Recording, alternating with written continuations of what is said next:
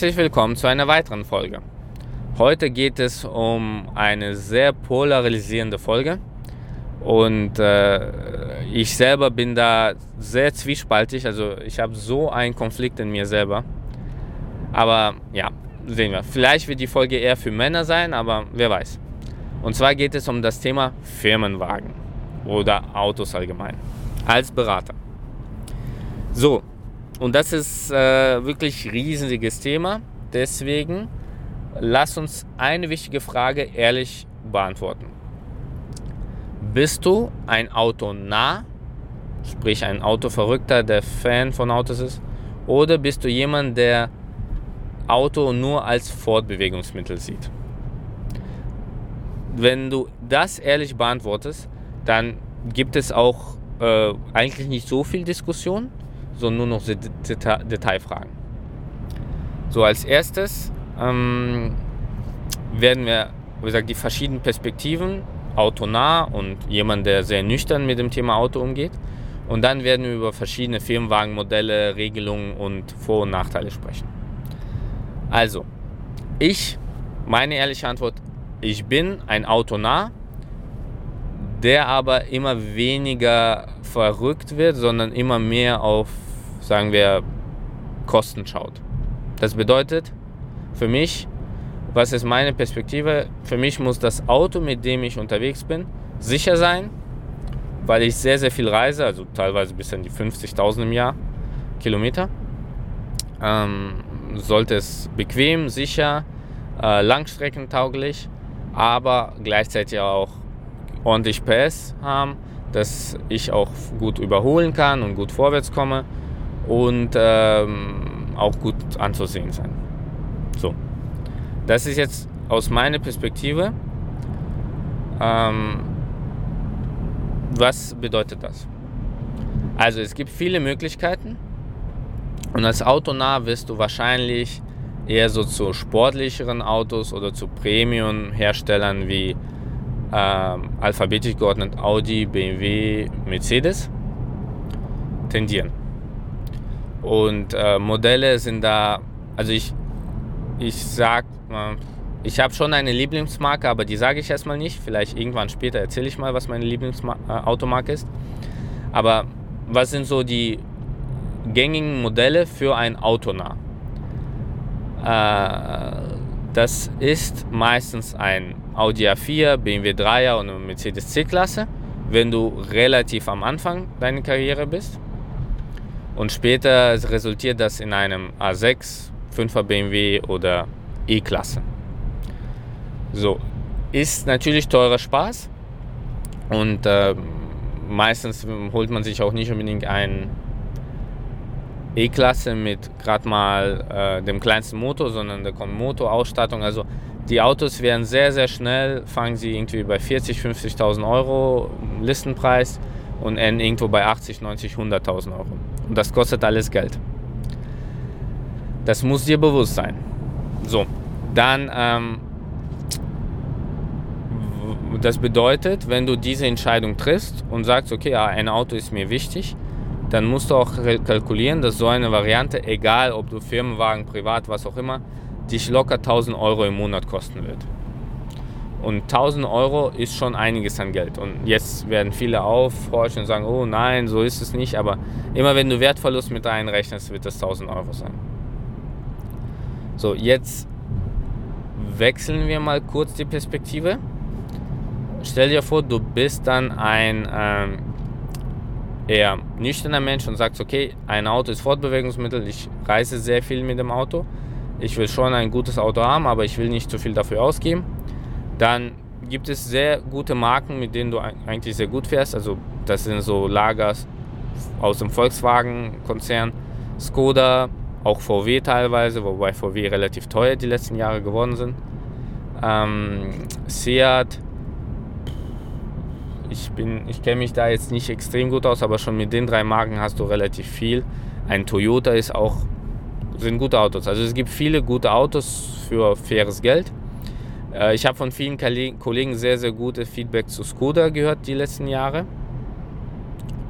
Und aus dem Grund würde ich wahrscheinlich dir Skoda empfehlen. Ähm, genau. Und da musst du damit rechnen, also dann sollst du lieber einen Kombi holen mit viel Platz, damit du auch mal genug Koffer unterbringst, auch ein paar Kollegen mitnehmen kannst.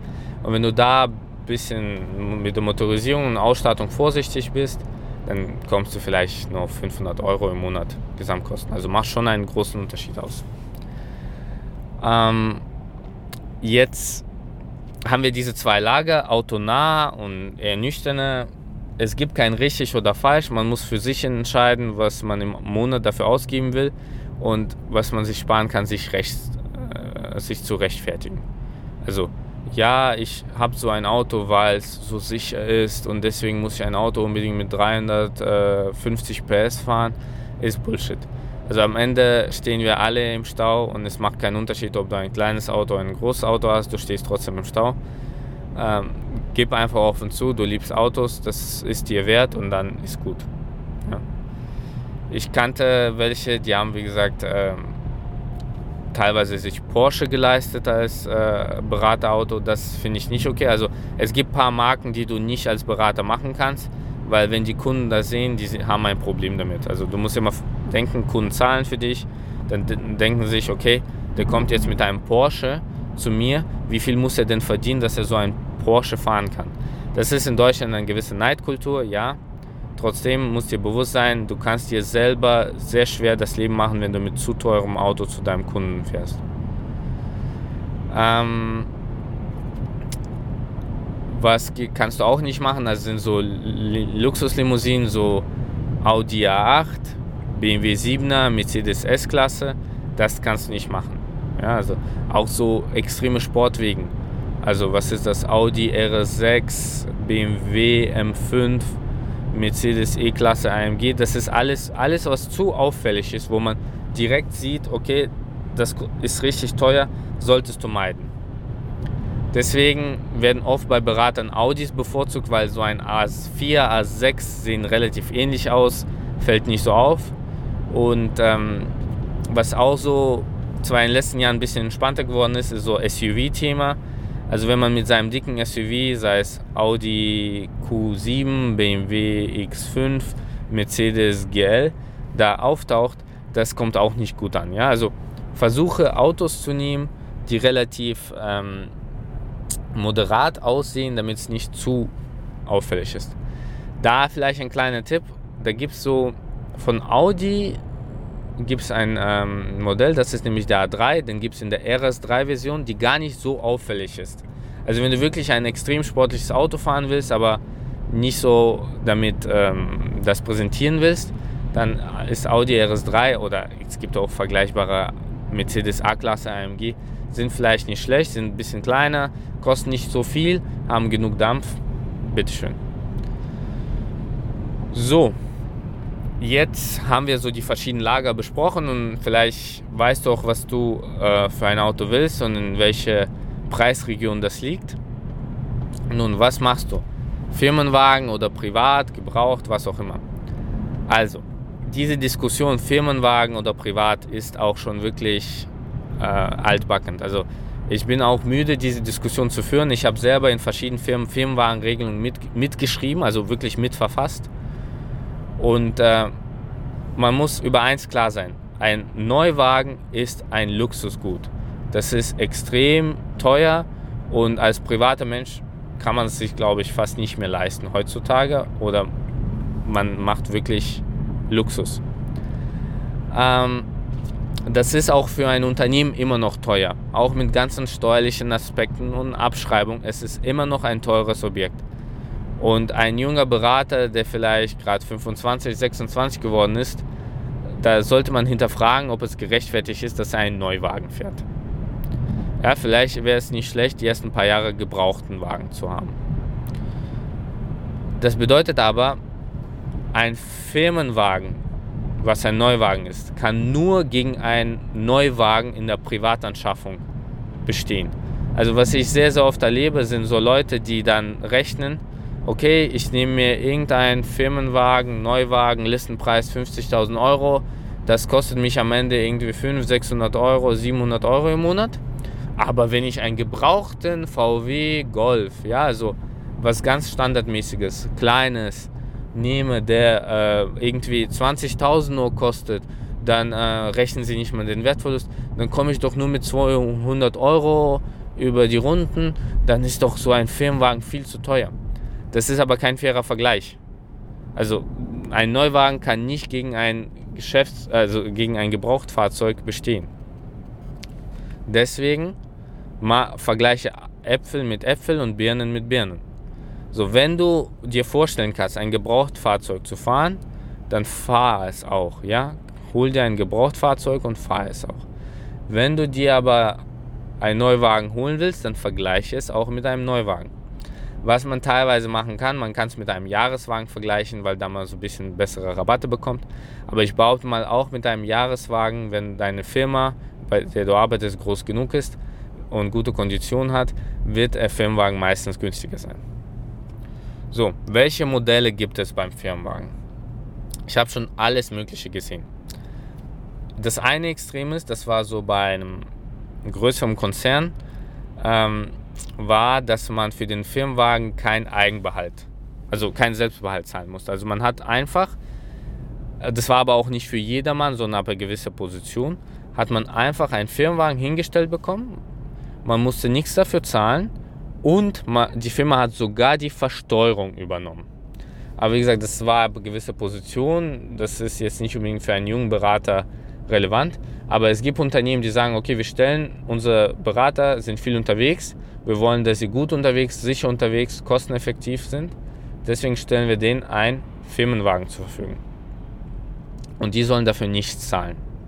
Dann kommen nur noch diese 1% Versteuerung plus 0,03% pro angefangen Kilometer zum Arbeitsstätte. Wenn deine Firma klug ist, werden sie dir einen Homeoffice-Vertrag geben, dann musst du nur diesen 1% versteuern, was bei einem Auto für 50.000 Euro und man muss sagen, für 50.000 Euro kannst du dir echt schon sehr, sehr gutes Auto konfigurieren, während das 500 Euro im Monat, die zusätzlich auf dein Gehalt fiktiv kommen. Und wenn du Single bist, sagen wir mal, rechne mal mit 300 Euro netto, was du effektiv zahlst. Dafür hast du aber Flatrate meistens, kannst fahren, so viel du willst, hast keinen Stress, kriegst dein Auto auch gewaschen ständig und so Sachen. So, das ist so das eine Extrem. Dann gibt es so Modelle, wo man sagt, hm, ja, also wir geben unseren Mitarbeitern Firmenwegen, aber wir wollen gewissen Selbstbehalt, damit es nicht alles an den Fiskus geht und der auch jetzt nicht sich unnötig teure Autos konfiguriert, äh, geben wir dem ähm, ein äh, Selbstbehalt von einem Prozent. Das bedeutet, ähm, effektiv das, was du an Steuern versteuern müsstest, diese 500 Euro aus dem Beispiel davor, müsstest du als Selbstbehalt zahlen, dann musst du nichts mehr versteuern. Ist ein bisschen teurer für dich, aber vielleicht kann die Firma da auch, ähm, keine Ahnung, be bessere Budgets anbieten. Oder vielleicht gibt es auch einen Mittelweg, dass sie sagen, okay, ähm, zahlt nicht 1%, sondern zahlt halben Prozent, also bei 50.000 Euro Auto wären das 500 Euro, äh, 250 Euro, Entschuldigung, 250 Euro Versteuerung. Das mindert ein bisschen die Steuerlast, die Firma bekommt auch ein bisschen Geld, kann dir so ein Modell anbieten und so weiter. Also das gibt es auch. Äh, dann gibt es noch, was gibt es noch? Als andere Extremmodell, das habe ich mal erlebt, das habe ich sogar teilweise mitgeschrieben, aber es wurde dann so komplex, dass alles so berechnet wird. Sprich, um so fair wie möglich wird ein extrem komplexes Modell gemacht. Sprich, du hast ähm, Eigenbehalt, dann gibt es Bonus, Malus. Wenn du viel für die Firma fährst, kriegst du Bonus. Wenn du wenig für die Firma fährst, kriegst du Malus. Und äh, du darfst vielleicht äh, nur in Deutschland äh, die Tankkarte nutzen und so weiter und so weiter. Also solche Sachen, die sind kompliziert und ich finde es unnötig. Die einfachste und ich finde eine faire Firmenwagenregelung ist, dass man sagt, okay, es gibt einen Selbstbehalt, damit nicht jeder sich unnötig teure Autos äh, konfiguriert. Und vielleicht gibt es auch so, so nach dem Motto, dass man sagt, okay, es gibt ein bestimmtes Modell, das ist sehr vergünstigt. Also wenn man zum Beispiel sowas alltägliches, so VW Golf nimmt, in einer bestimmten Konfiguration, dann kostet es einen nur, sagen wir, 200 Euro im Monat. Wir subventionieren das. Ja, es ist umweltfreundlich und kein teures Auto. Wenn man aber irgendein anderes Auto will, dann zahlt man diesen halben Prozent und dann ist gut. Ähm, und dann hat jeder die Wahl. Man kann, wie gesagt, so ein Auto nehmen, das vergünstigt ist und man hat sein Bedürfnis. Damit sind alle, die nüchtern ein Auto wollen, ähm, sind versorgt und alle anderen, die wirklich ein super Auto wollen, die können dann was anderes machen. So, jetzt noch kurz zum Schluss ähm, das Thema. Viele sagen, ja, ich hole mir einen Privatwagen und kassiere diese 30, 35, 50 Cent, je nachdem, was der Arbeitgeber dir zahlt. Meistens sind es 30 Cent. Das ist eine Milchmädchenrechnung. Also heutzutage, der Sprit wird auch gerade teurer. Also Stand heute, was war das? 1,30 hat Diesel gekostet.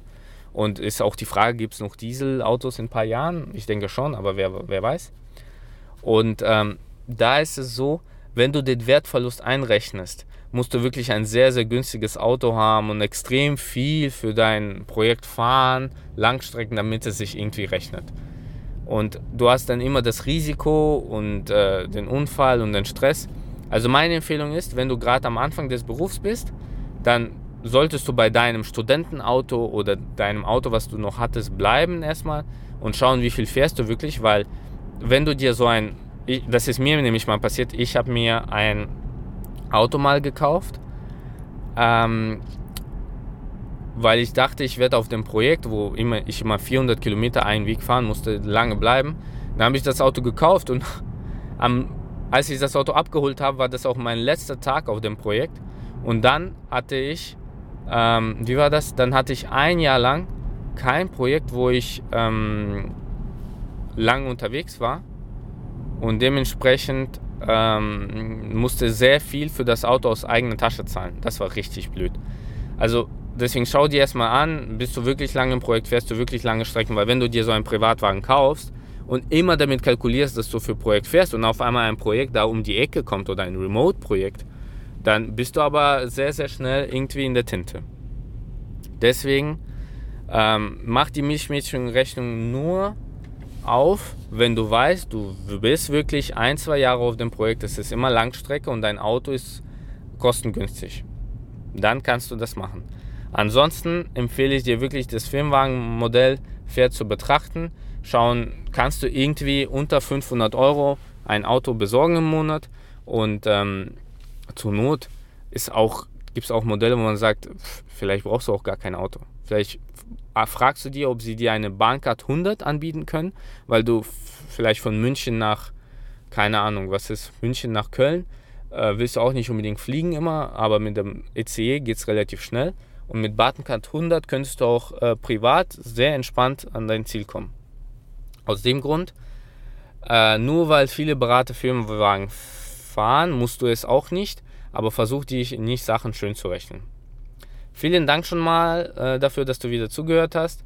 Vielleicht hast du auch Vorschläge oder interessante Firmenwagenregelungen, die dir untergekommen sind, dann melde dich einfach bei mir unter podcast.londero.de. Vielleicht mache ich noch eine Folge zusätzlich zum Firmenwagen. Alles klar, danke dir und bis zum nächsten Mal. Ciao, ciao.